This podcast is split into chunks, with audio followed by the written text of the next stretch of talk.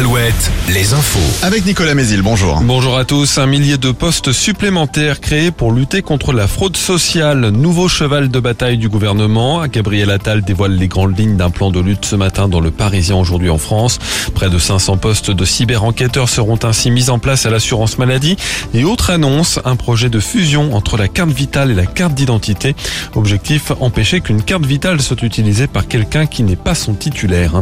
Près de la Roche-sur-Yon, la production devrait reprendre en ce début de semaine à l'usine Plasticon de Dompierre-sur-Yon. Peut-être dès aujourd'hui, un impressionnant incendie s'y est déclaré dans la nuit de dimanche à lundi dans une zone de stockage. Des bidons de centaines de litres d'acétone ont brûlé, provoquant des flammes de près de 10 mètres de haut et un panache de fumée visible à plusieurs kilomètres. A priori, pas de pollution ou de risque sanitaire après les premières analyses effectuées sur place.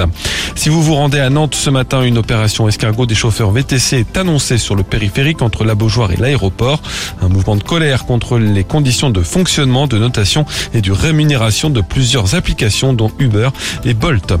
Pas d'infraction établie à ce stade de l'enquête selon le procureur d'Angers qui a réagi auprès de nos confrères du quotidien Ouest France aux révélations de Mediapart. Le site d'actualité en ligne a dévoilé que le parquet angevin avait ouvert une enquête en décembre après un signalement de l'opposition municipale sur la régularité du projet de halle gourmand de Bill Toki qui doivent ouvrir mi-juin. Les investigations portent sur des soupçons de prise illégale d'intérêt et de favoritisme. Le restaurateur Pascal Favre-Dan, porteur du projet, s'en était retiré après avoir appris l'existence de ce signalement.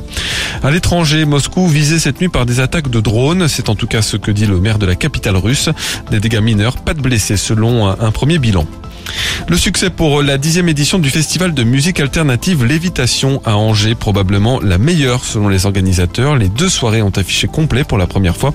Les organisateurs qui réfléchissent maintenant à faire évoluer le festival dans les prochaines années. Et le tennis, troisième journée à Roland Garros ce mardi. Avec euh, l'entrée dans le tournoi de la numéro 1 mondiale Iga Giantec, de Daniel Medvedev et des Français Gaël Monfils, Richard Gasquet et Clara Burel.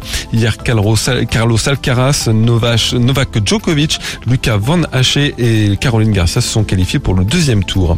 La météo, un grand soleil encore aujourd'hui et du vent de nord-est toujours bien présent et des maxis stables entre 26 et 29 degrés, 26 à Segré, 27 à Angers, 29 dans le sud Vendée. Alouette vous offre The Weekend en concert au Stade de France. Appelez maintenant le 0820 90 9000. Alouette